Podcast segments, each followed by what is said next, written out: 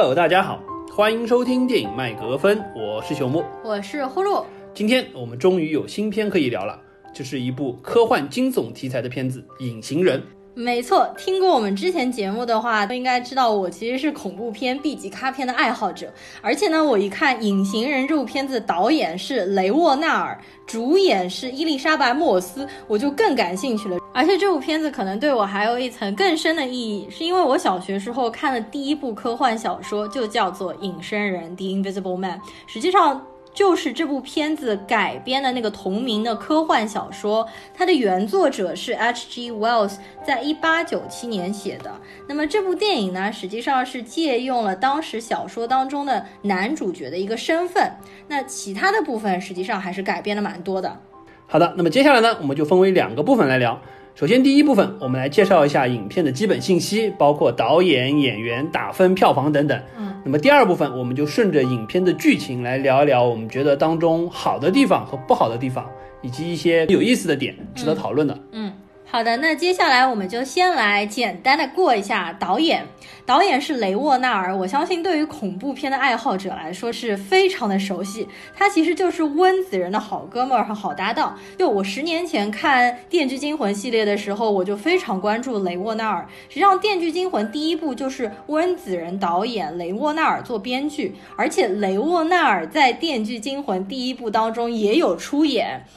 当时厕所里面不是锁了两个人嘛？锁在那个马桶旁边的那个 Adam，其实就是雷沃纳尔本人。而且他当年的确长得非常的清秀，非常的帅气。当然，他近两年就慢慢的也变成了油腻中年大叔的样子。原来呢，雷沃纳尔一直是为温子仁写剧本的，比如说《电锯惊魂》第一部、《潜伏》系列的三部，还有《死寂》。那么在二零一五年的时候呢，应该是温子仁去拍了《速度与激情》第七部，就是他去拍那种大成本的商业制作大片了。所以说，雷沃纳尔就接替了温子仁的班，导演了他人生的第一部《潜伏三》，然后。二零一八年的时候呢，他又编剧以及导演了《Upgrade》，就是升级。升级那部片子的话，在豆瓣上面口碑也非常的好，目前也有八点一分。它是加入了科幻的元素，就是有一点像黑镜的那种科幻风格。没错，升级这部片子实际上我当时看的还是蛮爽的啦，因为它科幻的元素加成的量非常多，而且感觉杂糅了好几部黑镜当中的高概念的东西设定进去到同一部片子里，所以说至少前面大半。部分看的还是非常爽的，嗯，后来感觉有一点就科幻元素玩脱了的感觉。而且今年这部《隐形人》当中也可以看到有很多和升级当中科幻元素相类似的地方。到目前为止，雷沃纳尔就导了这三部长篇电影。哎，老实说，《潜伏三》是我比较不喜欢的一部片子，因为《潜伏》的第一部和第二部都是温子仁导的，我当时是非常喜欢的，他有那种老派驱魔人的感觉。而且在《潜伏》第一部和第二部的时候，雷沃纳尔也作为一个演员在里面出现了，他就饰演了片子当中驱魔人的助手。但是呢，《潜伏》第三部，我觉得是被他拍坏掉了。但是后来过了三年之后，他拍出了升级，我就对他刮目相看了。那么从这次《隐形人》看完了之后呢，我对他之后的片子期待也越来越大了。好的，那么我们接下来就来说一下这部影片当中的大女主，饰演 Cecilia Cost 的女演员 Elizabeth Moss。呃，她实际上是一个长相非主流审美的一个女演员，长相应该是非常有记忆点、令人过目不忘的。首先，她就是拿到了金球奖和艾美奖的双料视后，《使女的故事》嘛，《A Handmaid's Tale》，我是看完了第一季和第二季啊，它是属于非常治愈的，就。导致人抑郁的那种暗黑色、暗黑系列的美剧。那么我是因为看了两季，看每一集都非常令人气愤和不安，所以我第三季实际上没有看。但是我第三季的故事情节以及后续发展我都知道了，我知道第四季也预定了，就是可能明年要放第四季了。呃，我觉得我对他的印象就是他是属于那种长得比较苦大仇深形象的，而且他饰演的一向都是这种。强有力的、独立的、有主见的女性，她就是长得非常的刚毅方正，因为她笑起来的时候嘴角是向下的那种。没错，我对她的认识可能还要早了，因为《广告狂人》（Mad Man） 那部片子当中，零七年拍的嘛，啊，实际上那个时候她在当中就一直在演女主。而且是贯穿了这么多季的女主，而且在那部片子当中，因为《广告狂人》实际上说的是上个世纪六十年代的事情，在六十年代的华尔街，那是绝对男权至上的一个社会，它也是呃，在一个。绝对男权天下的广告公司当中，本来是作为一个秘书，一个 secretary 进去，后来变成了一个撰稿人，变成了一个 copywriter，并且一步一步往上爬，在那种环境之下，都能体现出他这种就你所谓的刚毅方正的长相，以及如何在男权当中去为女权的地位去往上爬的这么一个状态。所以我觉得他是至始至终很擅长去塑造这一类型的角色。呃，所以说其实 Elizabeth Moss 并不是一个新人，但是她真正在国内出名，其实是通过《使女的故事》才开始。广告狂人，因为我没有看过嘛，但是我知道她演广告狂人的时候，连续三年都提了就艾美奖的最佳女主角，而她的演技是一直被大家所认可的。好的，那么接下来再介绍另外一个，也就是在本片当中饰演隐形人这个男演员，叫做 Oliver Jackson Cohen。这个人实际上我们都不太熟悉，八六年的，而且他是长得属于那种威猛高大型的，有一米九一的身材。他其实之前演过二零一八年时候非常出名的一部美剧，叫做《鬼入侵》，我也看了。他饰演的是五个兄弟姐妹当中其中之一，但是我对他本人其实没有什么印象，而且我觉得这个男演员在这部片。当中和 Elizabeth Moss 对戏来说，他实在是令人没有什么气场太弱，而且就是演技上感觉还是张力差很多。嗯。其实环球最初是希望以你的名字呼唤我里面的阿米 Hammer 来饰演隐形人这个角色，但是因为阿米 Hammer 的身价或者说档期太满，所以说请不到他，他们就请了一个咖位相对比较小的年轻的男演员。哎，我觉得可能质量上面的确有些相形见绌。其实这个角色在更古早之前，环球是考虑过让 Johnny Depp 来演。嗯，当然那是一个环球还想打造暗黑宇宙时代的故事。嗯，当时环球是想请一批大咖来去演一系列的恐怖片，然后打造成一个宇宙。当然可惜的是出师不利，当时这个汤姆克鲁斯演的那部《新木乃伊》就彻底票房崩了。然后环球高层想一想，算了，这个风险有点大，所以说彻底就放弃了这么一个所谓要打造一个联合宇。宇宙这么一个概念，就转成把每一部片子用独立叙事的方式去拍，所以才有了我们现在这部片子以这种相当于是 B 级片的成本和制作以及它的拍摄手段来展现。当然，我们知道这部片子最终的票房还是很好。嗯，对的，没错。其实如果请 Johnny Depp 来拍的话，我觉得拍不出现在的质量。因为 Johnny Depp 作为第一大男主的话，肯定是从隐形人的第一视角来拍。但是这部片子实际上是从女性视角来拍，隐形人其实是退居二位的。我觉得这个和之前的，比如说一些改版的零零年保罗范霍文，或者一九三三年的那时候的隐形人都是不一样的。那么，其实我觉得那个 Johnny Depp 如果说啊来演男主角会很有话题。最近不是 Johnny Depp 一直因为家暴的事情上了各大热搜嘛？就是他和海王里面那个也红头发的对 Amber 就一直吵。其实之前一直说是 Johnny Depp 家暴 Amber，但是现在看到更多的信息和线索是指向 Amber 才是真正。剧情反转了，对，就是家暴 Johnny Depp 的那个人，而这部片子实际上和家暴和男权控制都是有非常大的关系的。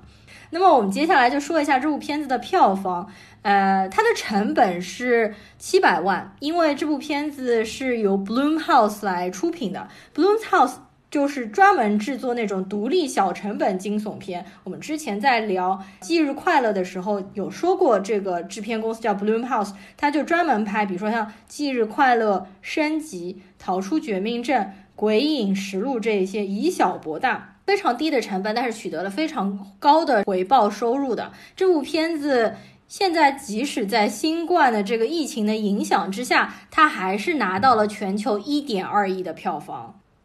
那么，因为现在疫情的情况越来越严重，所以说呢，他们环球就做出了一个决定，让人可以在网上来收看这个电影。就是你付十九块九毛九美金，然后呢就可以有四十八个小时来收看这部影片。所以想想环球这笔买卖还是蛮赚的。首先线下七百万的成本赚了一点二亿，然后瞬间到网上二十美金你可以再看。想想中国对不对？比如说我们说春节档的这些片子，线下颗粒无收，转到线上还是免费收看。想想这个真的是差距好大呀。呃，我们今天录节目是三月二十六号嘛，实际上上海已经发出一些通知说电。电影院要陆续，就是说开放。三月二十八日，也就是后天，上海的电影院有两百多家开始要解禁了。对对对，但是我实际上目前还不是太敢去电影院。那目前其实拍出来的那些排片，我也不是特别想看。嗯。但是我非常非常想看《哈利波特与魔法师》，毕竟当年我是没有去大荧幕上面看的。我作为一个哈迷。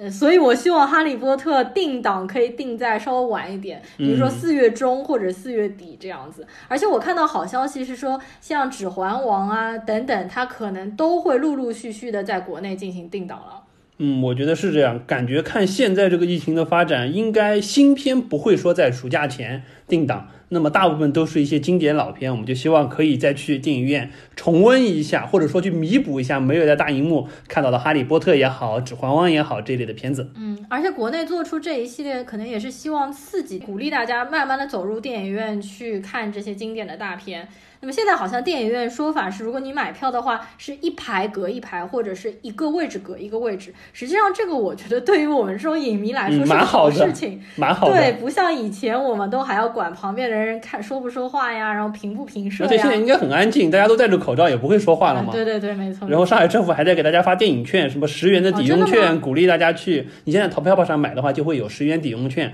鼓励你去买电影票，一天大概是能买四张还是怎么的样子。可是我看现在放都是一些什么战。狼二啊，这些片子谁要看啊？而且就刚刚至少没有没有要去电影院二刷的这个冲动，当年都看过的片子。而且不是前段时间出来，就是有几个地方，新疆啊，或者是广东啊，什么不是整个省收入二十六块票房？是的呀，就平均算下来，每一场片子的观观影人数不足一人次。对，就是说已经不是包场看了，是包省来看电影了。好的，我们聊回这部片子。这部片子我们再聊下打分情况吧。啊，好的。呃，打分情况实际上，IMDB 和豆瓣上面还蛮统一的。IMDB 现在五万人打分是七点三，豆瓣上面是三点三万人打分，目前是七点四。作为一部就是低成本的恐怖惊悚片来说，这个分数不能算低了。那我们说一下影评人就是 Metacritic 的打分是七十一，总体还是比较不错的。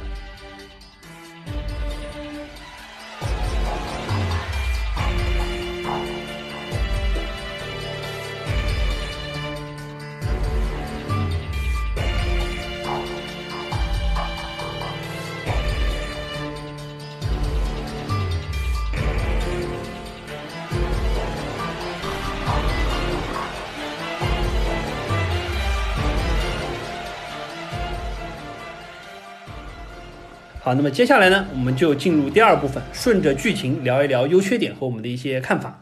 好，先画一条剧透线。嗯，大概的剧情就是背景设定，有一个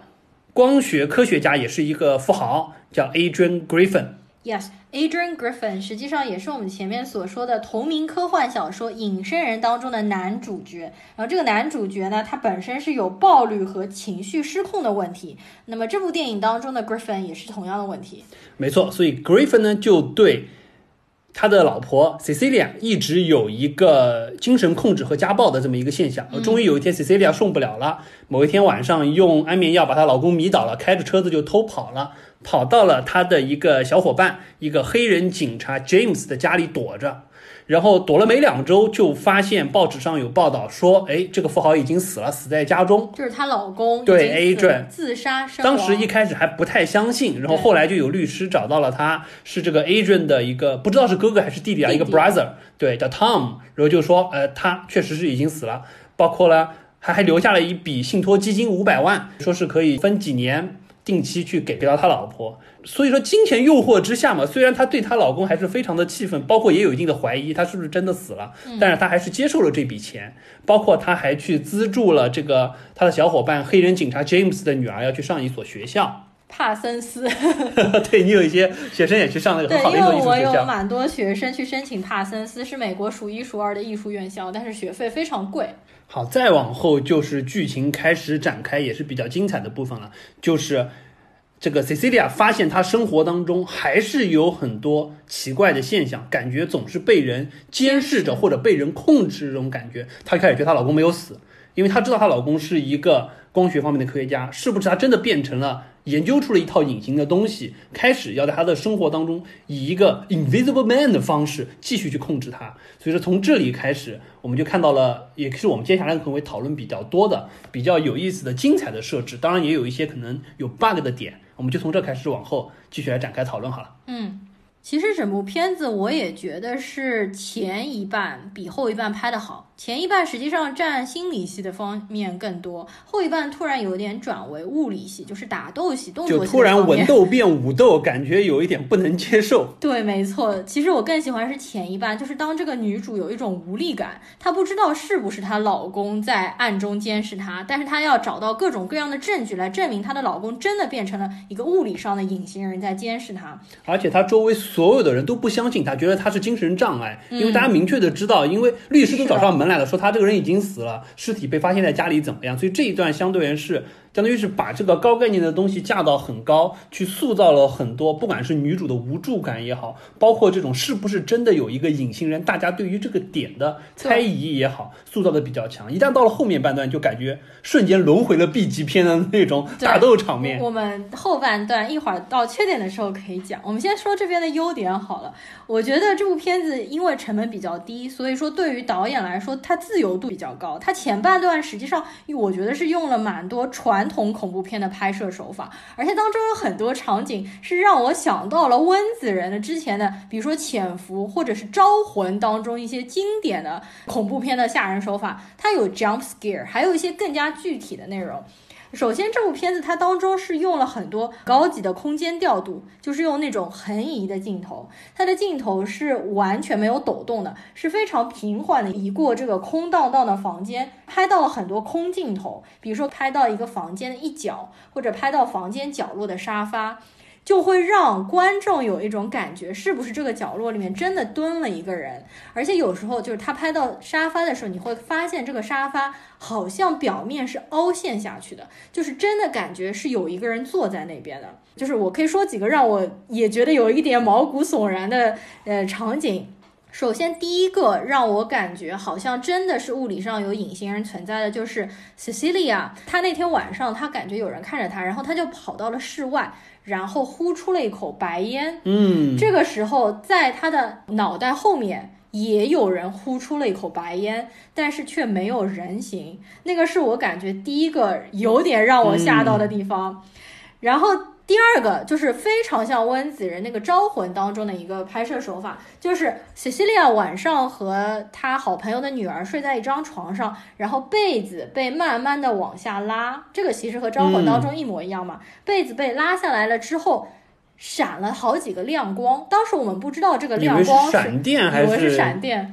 但事实上后面证明实际上是有人在开着手机的闪光灯在拍他们。然后这几段我觉得是令人感觉非常毛骨悚然的。对，尤其是那个闪光灯，实际上是后面的镜头交代了，让我们回过去回想，感觉蛮恐怖的一个点。这个我觉得设计的是蛮高级的。实际上，再说到这个空镜头，我后来又去回想这个空镜头的时候，我又想到了一点，因为刚开始的时候，我一直觉得就是最开始她把她老公迷倒要跑走的那一段，当时有一个让我非常迷惑的。镜头就是她还，你想想这种时候，她把她老公迷倒了，那会儿不应该是赶紧跑吗？嗯，对不对？她还有时间去设置一个监控镜头，去对着她老公那个床，确认她老公是没有起来的。但是这个镜头之后，就她跑的过程中，哪怕把那个狗都惊醒了，她都没有再去看那个监控镜头。嗯，这块我一直觉得设计的很不合理。嗯，因为道理上来说，如果说你是在一个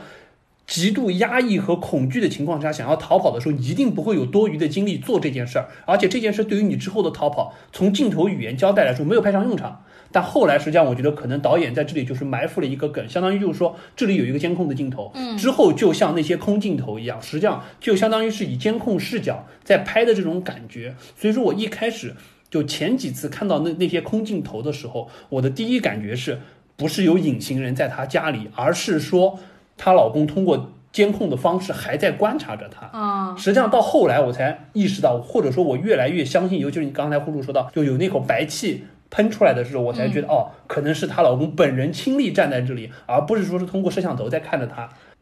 对我前面其实还有几个非常恐怖的场景，说到一半没有说完。就前面说到像温子仁那个拉被子那一段，其实那一段后半段还有一个非常恐怖的场景，就是他去拿那个被子的时候，发现被子被人踩住了，然后他发现它上面是有脚印，一步一步朝自己慢慢逼近。这个时候他大喊了一声，然后他的黑人小伙伴就冲进来，然后那个隐身人就一下子瞬间消失了。所以说，实际上在看前半段的时候，给我们观众也会造成一种迷惑感，就是说这个事情到底是女主角的幻想，还是说真的是有个实体的隐形人在那边？我其实，在看整部片子的时候，我其实也一直是在这两种思想当中在斗争。对，因为直到踩被单那一段之前，嗯，我们都还是抱着是不是这个女主她就是有一种从长期被迫害的过程当中受到的精神压力当中没有解放出来，他就是怀疑有这么一个人，对，并没有真的这个人。直到这里出现了这么一部场景，除非我们后面还在想的会不会有可能掰成还是他自己的幻想，是是是，但是至少这是对，但至少这个是唯一的，就是我让我们第一次意识到镜头语言嗯。告诉我们，好像真的有这么一个 physical 存在的人嗯。在这里。对的，接下来有几段非常精彩刺激，也可以算是高潮的那些部分，就是这个女主角和以往恐怖片的胸大无脑、只会尖叫的女主是不一样的，她非常的果断，非常有主见。其实让我们都拍手叫好的，就是她第一次在厨房里面倒咖啡粉，把那个咖啡粉在地上倒了一圈，因为这样子的话，如果隐身人走过来的话，是可以留下脚印的嘛。果然，这个人是智商在线的女主了。啊，接下来实际上再往后，可能就是全片前半段最高潮的一段，嗯。也就是女主要去阁楼里找是不是真的有人躲在那里。当然上去了之后，我觉得有两段，第一段是到目前为止出现的第一个 jump scare，哦，其实不是第一个 jump scare，第一个 jump scare 是她从那个别墅里面逃出来，她老公一拳打烂了那个车窗，啊，就追他的时候，一下子那个情况我也被啊，吓了那一段对那一段也是，但那个比较靠前，可能那个时候当时大家本来就处于一个紧张的情绪当中，不像在这里，因为铺了很久很久，而且就像我们刚才说的，我们一直之前不确定是不是真的有这么一个人，所以说一直是在等待的过程当中，一直又等不到，我们已经快要放松警惕的过程当中，然后突然在屏幕的前景端，手机震动以及屏幕亮起，嗯。就让我们突然觉得心里受震了一下。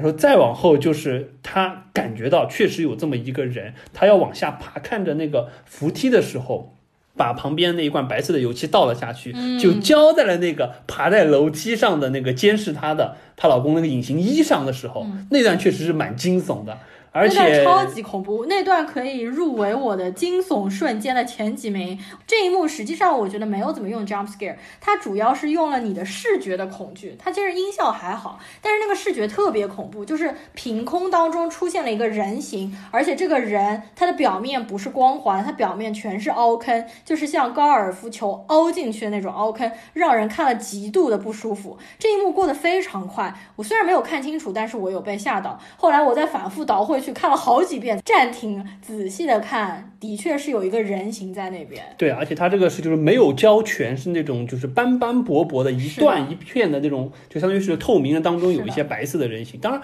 说到这个高尔夫球凹坑的这个表面啊，实际上我后来又仔细去看一下这个隐形衣，我觉得这个可能是有一点对不上的，因为。我们看到它那个隐形衣最终的结构，因为它跑到后面，它跑到就是说嗯富豪的家里去看到了那隐形衣的原型，实际上它是六角蜂窝状的结构，当中有一个一个小的可以灵活摆动的摄像头，但是如果是这样子的表面的话，你一桶东西浇上去，肯定不是像高尔夫球凹坑这样子一个个圆的隔离的小坑出来。所以说这个从物理结构上，只是我的一点纠结了。哦我当时因为看到这一幕场景的时候，我对他的那件衣服有了一个设想，嗯，结果到了富豪家里去，实际看到隐形衣的时候，我觉得科技感是够了，但是有一点 low。就是你居然跟我说用如此密集恐惧的摄像头的方式给我造了一件衣服，我觉得实在是想象力不够爆棚。嗯，哎，我们再说回这一个啊，实际上在牛奶浇完梯，呃，不，白不是油 漆，是白油漆了，很像牛奶了。浇完梯子上的这个隐形人之后，就是一段厨房当中的空打斗戏。呃，其实先是这样子，先是一个空镜头移过去，就是他要去厨房找那个人，然后就发现厨房的水龙头是打开的，而厨房的那个水斗里面全部都是白色的油漆。是的，其实我也没搞懂为什么这个隐形人喷了白色油漆之后，有这个油漆是可以洗掉对，而且这么快就洗得干干净净，不是说只喷在头上而已。对对对对对。包括实际上这里还有一个就是一直让我很纠结的一点就是。当然，我们纯纯粹是从科学角度去讨论这件衣服了，它的透气性和密封性到底怎么样？因为第一，我们可以看得到它的这个油，就是它这个油漆应该是进不去的，对不对？它是可以很快洗干净的。但是呢，它的气体是可以呼出来的。嗯。但是你气体如果要呼出来，你就很容易被发现。所以说，相当于是。可控制的，可以呼出来，可以呼不出来。当然，我们不确定那个呼出来气体一定是他。当然，更让我觉得蛋疼一点是，后来他去袭击那个黑人的女儿的时候，嗯，是被那个防狼喷雾给喷跑了的。哎，对哦，我觉得这个就有点离谱。你这一身衣服，如果连一点喷雾都挡不住的话，好像是不是有点过于的 low？我们知道，一个人在你家里看得到是第一回事儿，实际上更难的是你做到让他听不到你。和感受不到你的任何气息，不管是温度也好，或者说是一些其他的气味也好，这可能是更难的。这个绝对不是说通过物理的那么多个摄像头去模拟去做到这么一个隐身效果就做得出来的。所以这块上。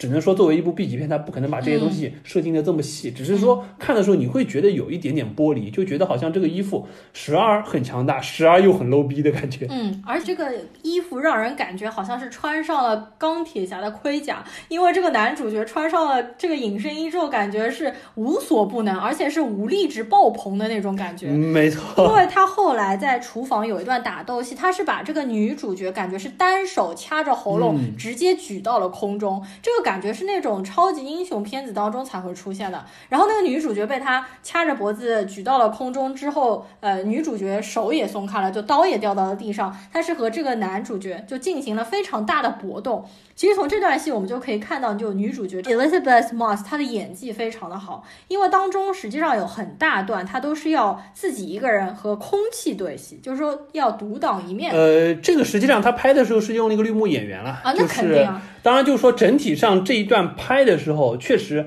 他们当时之前也排练过很多次。嗯。然后呢，这段整体就我们看出来表现出来的结果，实际上是效果很好的。嗯。就我们真的感觉是有这么一个非常强有力的影厅的人在和他做搏斗，而且这所有的动作的设计让我们感觉到就力度感很强。对的。就有一种好像我们等待了很久的这个到底存不存在的隐形人终于出来，而且开始行凶了。实际上，我看到这边的时候，我觉得这部片子还是有多义性的。你既可以理解为隐身人是真正物理上存在的，你也可以认为是女主角自己的人格分裂，就像搏击会一样的嘛。你自己打自己，其实也是未尝不可以解释的。所以一直看到这边，我还是觉得这部片子拍的很不错。接下来呢，就是女主角回到了她之前和老公在海边的那个大别墅里面，她发现她的老公真的研制出了一套。隐形衣就是浑身上下带着摄像头的一套隐身衣，应该从这边开始就是作为这个电影的分水岭了。因为从这边我们百分之九十确定隐形人是物理上面真实存在的了。对，从这里基本上这部片子就进入到了一个科幻动作片的这个线路上。对对对。她跑到大别墅里面，这边我说一个小细节，就是她和她老公实际上养了一只狗。那么这只狗其实脖子上戴了一个电击圈，也就是女主角一开始逃出来的时候把电击圈给取下。电击圈是对宠物非常不友好的、非常残忍的一个工具。就是说，每当这个狗不听话或者是叫的时候，就是电击这个狗嘛，让它学乖。所以从侧面也反映出来，这个男主角真的是从各个层面，无论是对狗还是对于他的老婆，在外表谈吐、思想上的掌控权是非常的大，非常的变态的。好，那么我们再说回到就是 Cecilia 去他们家里找隐形衣这儿，这个基本上可能是我们刚才提到剧情转向科幻动作片的一个分水岭，可能也是我们接下来聊从优点转到缺点更多的一个分水岭。嗯，对。因为在之前我们刚刚提到都是一个。偏重于去塑造精神控制这么一种压迫感以及无助感的这么一个高概念的恐怖片的这种风格，到了后面相当于是就文斗转武斗了之后，我们可能就会自然而然的觉得，好像当中出来的 bug 越来越多。因为我记得这部影片它的宣传海报上中文写的是“虽然无法看见，却能造成伤害”。这个感觉实际上，我相信一定不是说是有一个隐形人和你对打造成的伤害，而是说他感觉不存在。但是它可以给你的精神造成无形的伤害，所以我前面一直是理解是，他实际上这个人可能是精神分裂，或者说是受到长期的精神压迫幻想出来的这么一个持续的精神控制，而不是说真的有隐形人。对，当然。我们刚刚说到，自从踩被子，再到厨房打斗，甚至浇了油漆了之后，可能真的存在这个人了之后，没想到剧情转的这么快，后面这个打斗的场面就一发不可收拾。当然，我们先从说找隐形衣这件事儿开始，我们来历数一下 bug。嗯，首先，我觉得女主角找到隐形衣这事儿之后，她的举动让我就有点摸不着头脑。她为什么不立马穿上这个隐形衣跑走，或者把这个证据带走？他是把这个隐形衣藏在了他们家的一个相当于是浴室的这个地方。当然，我们知道这个是为最后一幕埋下伏笔，但是在这里我觉得不可理解。你又不是拿到剧本的演员，你碰到这种情况，你不应该把罪证带走吗？对，就是本来我们以为是他穿上了隐形衣，然后他变成了隐身女人，然后和隐身人对打。对，我觉得。但是这样子的话，就会走向了一个像是漫威超级英雄的那个戏路。我觉得可能倒不是隐身人对了，我开始想的是他以隐身人的身份去。把另一个隐身人揪出来，因为之前没有人相信他，觉得他是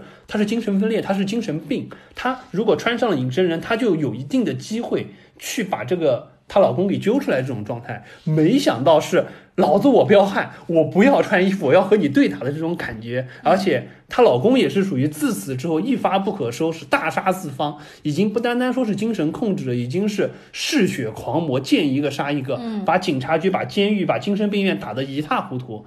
好，然后我们排除掉这个动作戏的部分，我们再说一个，实际上就是还是比较明显能看出 B 级片质感的设定，就是这个片子当中，实际上除了女主和男主之外，其他人的动机显得就过于的单薄，或者说是心态的转变也非常的快。嗯，就比如说，这还是在之前了，一开始隐形人第一次发威，相当于就是去打了黑人警察的女儿一下子，嗯，他女儿马上就。对那个女主翻脸了，我觉得这块是他在你家都住了这么久了，而且你们俩明显关系都还不错，他之前还资助你去上学校，在这个镜头，我第一个感觉应该是可能是觉得他误不小心碰了我一下或者怎么样，没错，他瞬间翻脸，这个就特别的夸张，而且那个地方特别奇怪，是因为那个就是黑人小女孩刚刚和女主角说，要不今天晚上我们搞一个 girls night，就我们两个人一起看看电影啊，聊聊天。瞬间就是说，爸，他打我。对啊，就翻脸比翻书还快。对，包括到就是他的那个姐姐，实际上因为之前前天晚上收到他妹妹的一封邮件，立马翻脸。嗯，就你如果说是，比如说为妹妹拿了五百万。完了之后，他一分钱不分给你，拿这么一个事儿做一个铺垫，做个导火索，我都可以接受。影片完全没有交代，就感觉是我不知道是时间不够呢，还是说导演压根就不想在这块多花镜头时间，很快的就把他这样翻过去了。当然，我们知道回过头来说，这个当他去找到隐形衣了之后，又回到餐厅去找他妹妹的时候，感觉又和好了。所以我觉得这块就属于呃其他人物的这个心态转变，让我们觉得就不太真实，让整个片子所有人的动机感觉不太真实。只有女主她自己对于。是不是她老公在监视她这件事儿上，就是她这个心智连贯性是比较好的。嗯，其他的完全为了剧情的设定，很快很快。对，我觉得这个就是这种 B 级片它暴露出来的一个弊端。除了女主角的演技和她的人物设定是在智商线上的，剩下的人物都很奇怪，都是纸片人设嘛。呃，但是后半段实际上还是有一幕我非常喜欢，也非常惊悚，就是这个女主角约她的妹妹在一家中国餐厅玉兰餐厅吃饭的那一幕。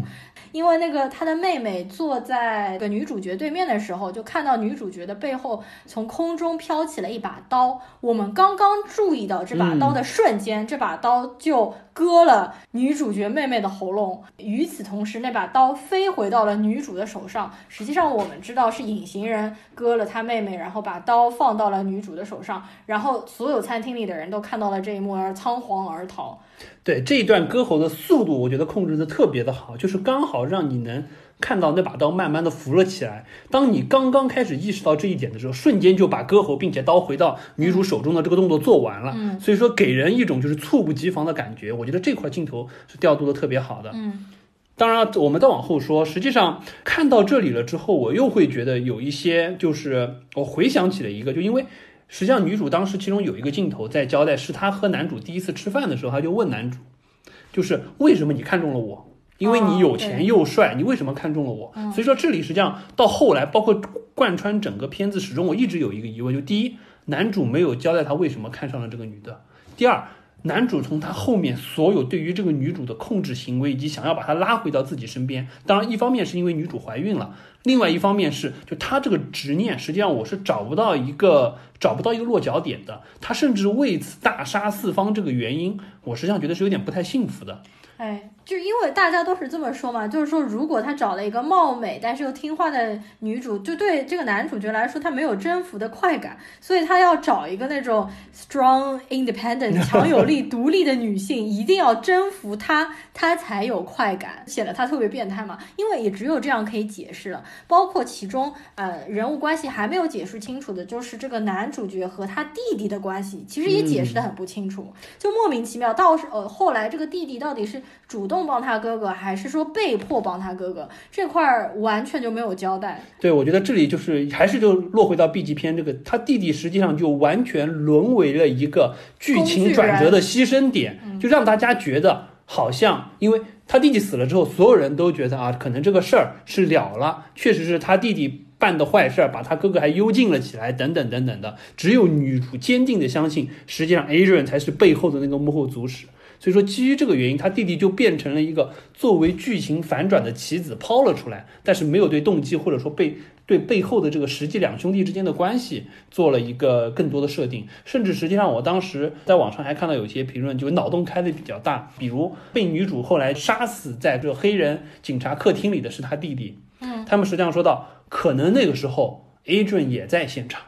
嗯，因为他们就比如说，他们说通过镜头交代，感觉上一开始去被喷了防狼喷雾的那个可能是哥哥，但是呢，从时间线上来说，好像就是他可能来不及同时跑到客厅又怎么样怎么样的，反正有一些脑洞开的比较大了。我实际上一定程度上，我觉得这里完全可以做一些隐身，当然可能导演没有想去做隐身，但实际上我觉得可以做隐身，就相当于是把他们两个人同时作案。甚至说，可能在 Adrian 对于 Cecilia 长期的家暴控制的这个过程当中，也是两兄弟都有参与到其中，把这个东西挖得更深、更可怕一点，未尝不可。只是说这部片子没有去深挖而已。为什么两兄弟家暴会更可怕？我觉得他弟弟被他哥哥精神长期控制更可怕。就是其实幕后主使只有哥哥 Andrew 一个人，然后是这个哥哥控制了他弟弟和他老婆和他身边所有的人。这个应该是这个故事的本身本身的定义现在应该是这这个样样子对我觉得这个挺好的呀。不过这个结局实际上是并不出乎意料的，因为他摘下面具看到是弟弟的时候，我们知道不是他弟弟是幕后黑手，知道是他哥哥，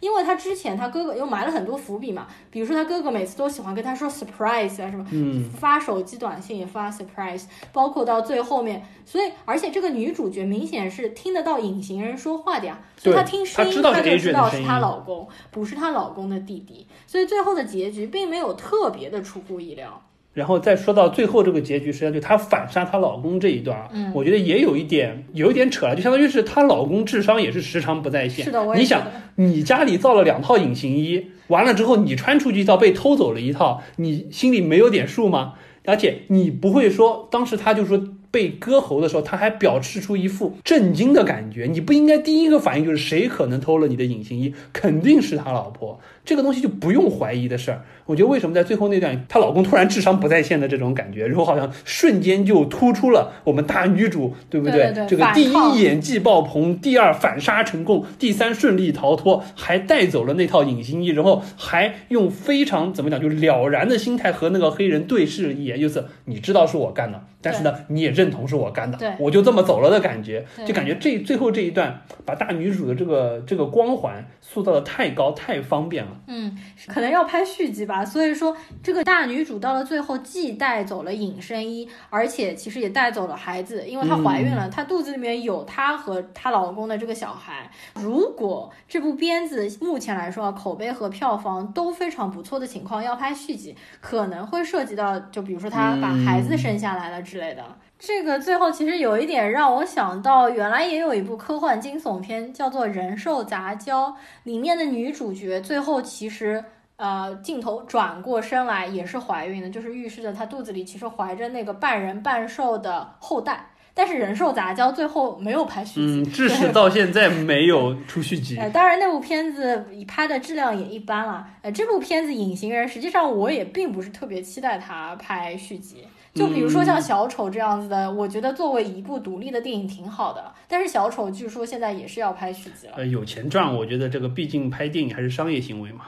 实际上回到这部片，确实就是说，对于他拍不拍续集，我个人是没有什么太多期待的，因为我觉得他后半段一旦转成这种风格了之后，实际上。就像我们刚才提的，有一点玩过头了，或者是玩偏了的感觉，至少不是我们对于他前半段的期待，就有点像什么，就有点像我们说这个导演在二零一八年拍的那部《升级》，前半段实际上是属于杂糅了一些黑镜的高概念的元素，做得很好，但是一旦到了后半段，就有一点对于这个所谓的当中设定的这么一个超脑的这一个角色，对于这个人工智能的角色，有一点无限升华、无限放大能力的状态，就让我们觉得有一点玩脱了，因为那个当中。就感觉倒不是说你把这个科技的能力上升是一个问题，科技的能力上升作为一个科幻爱好者来说是可以接受的。但是你这部片子本身的调性，前半段的调性不是如此，你后半段突然跳跃到了另外一个科技水平层面上，就有一种剥离感。就像这部片子前半段是压抑的恐惧感，到了后半段突然变成这种搏斗的酣畅淋漓感，就让我觉得有点奇怪。实际上，当我看到这个隐形，就我确认有这个隐形人存在的时候。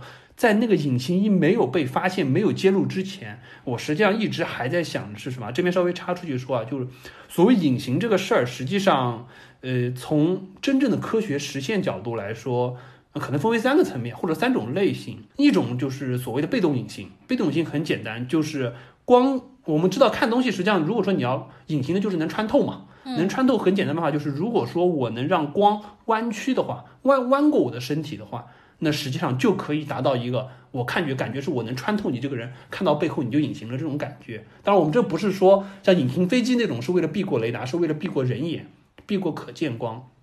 那实际上，我记得在二零一六一七年的时候，当时美国还有像韩国、意大利，当时都有研发团队做出了这种他们所谓的叫量子隐形衣的这种方式。实际上就是利用我们知道，像比如说光纤，它是可以让光在这个光纤的导管当中进行弯曲的。那实际上，如果如果有类似的材料，把它做成这种轻质的柔性的材料，让光线可以弯曲的话，就可以达到一个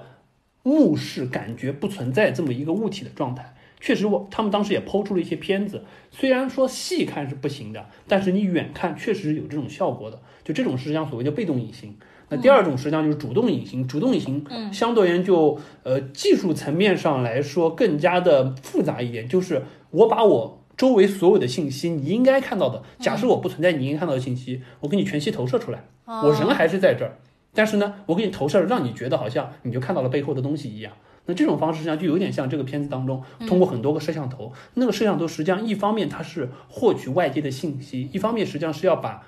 被我遮挡住背后的信息投射在我的前面，嗯，相当于是你看到了，看穿透了我的这种感觉，这种实际上是主动隐形。这个其实也有点像是《哈利波特》里面隐形衣的那种拍摄的手法，哎，有点像，没错，对的，就是用绿幕，然后它，就让你后面的背景的东西出现在你身上。是，实际上现在很多做的这种网上的特效也是借用这种方式，对对对对对，来做。因为我看到其实有专门给小孩子买玩具的那种，就是 invisibility cloak 隐形斗篷，对，一个绿色的你买回来，然后你可以自己做，小朋友都可以自己来做。是对，所以说这种东西实际上就道理上来说，物理上是有一种呈现方式。当然，我们所谓的第三种实际上更加，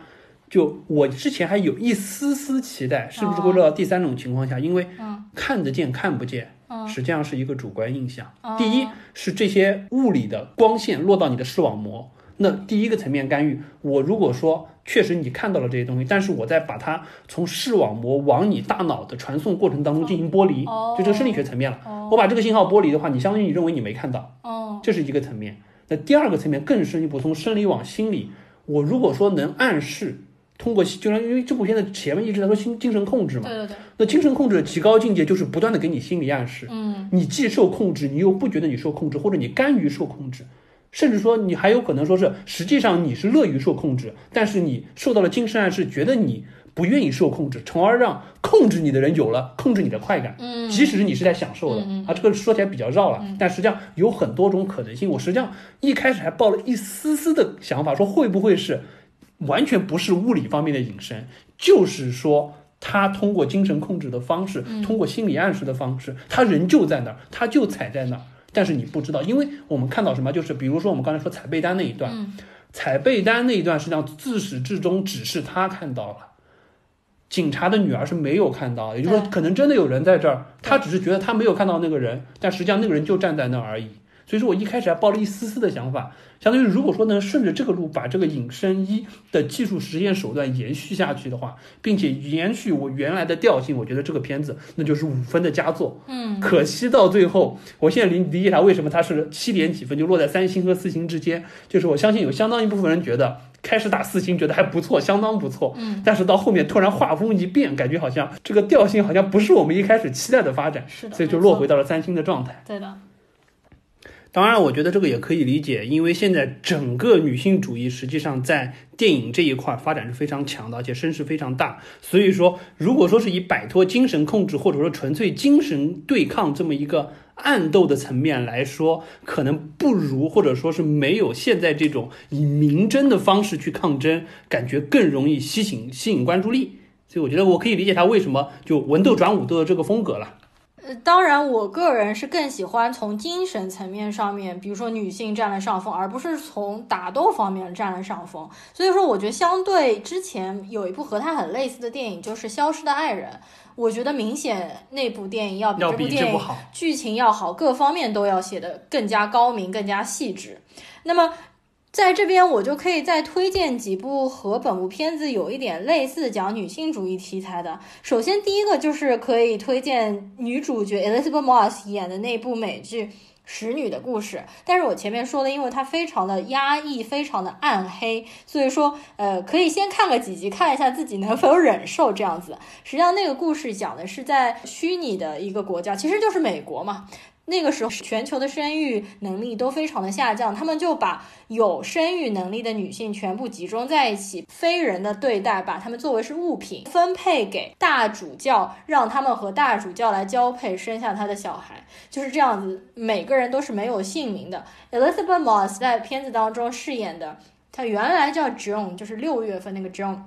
然后他被分配到一个叫做 Fred 的大主教家里面，所以呢，他的名字就叫做 Off Fred。Off 就是 O F，代表的他是那个大主教的从属物品。然后呢，那个名字叫 Offred，实际上也是一个谐音梗，就代表的是 offered，就是祭奉和献祭这样的意思。那么我知道第三季后面的一个结局，目前是他们还没有逃离那个剥削他们的国家，因为他们是要从那个国家逃到。隔壁就加拿大，因为加拿大在那个时候还是一个民主开放的一个国家，但是美国就是反而被沦为了这样一个黑暗的国度嘛。啊、当然这部使女的故事是非常高概念的，离我们本身的距离也是非常遥远的。所以接下来我要推荐两部，就是和我们日常生活息息相关的。第一个就是日剧《坡道上的家》。其实这个我已经推荐了好几次了，对不对？他讲的完全就是日常生活当中可能每一个女性都会经历过的和丈夫、和孩子、和比如说公公婆婆之间的关系。第三部电影是去年在国内公映过的一部法国电影，叫做《监护风云》。它讲的也是丈夫不但对于妻子和对于孩子的一个家暴和掌控力。我觉得拍的非常的精彩，特别是最后半个小时，有像惊悚片一样的那种紧张的气氛塑造。最近其实，在豆瓣上面，除了《隐形人》这部片子，呃比较热议之外呢，还有一部西班牙的科幻惊悚片，叫做《饥饿站台》，最近的分数超过了《隐形人》，现在目前已经七点七分了。这部片子我们应该也会排上日程来看一下。然后下一期是否聊这部片子还没有决定，不确定聊。对对对，其他我们再看看还有什么呃更感兴趣的电影可以来聊，大家也可以说一说你们有什么感兴趣的新片，然后我们可以来聊一下。好的，那么我们这一期节目就到这里结束吧。嗯，那么喜欢这期节目的听众们，请给我们点赞和留言，大家拜拜，拜拜。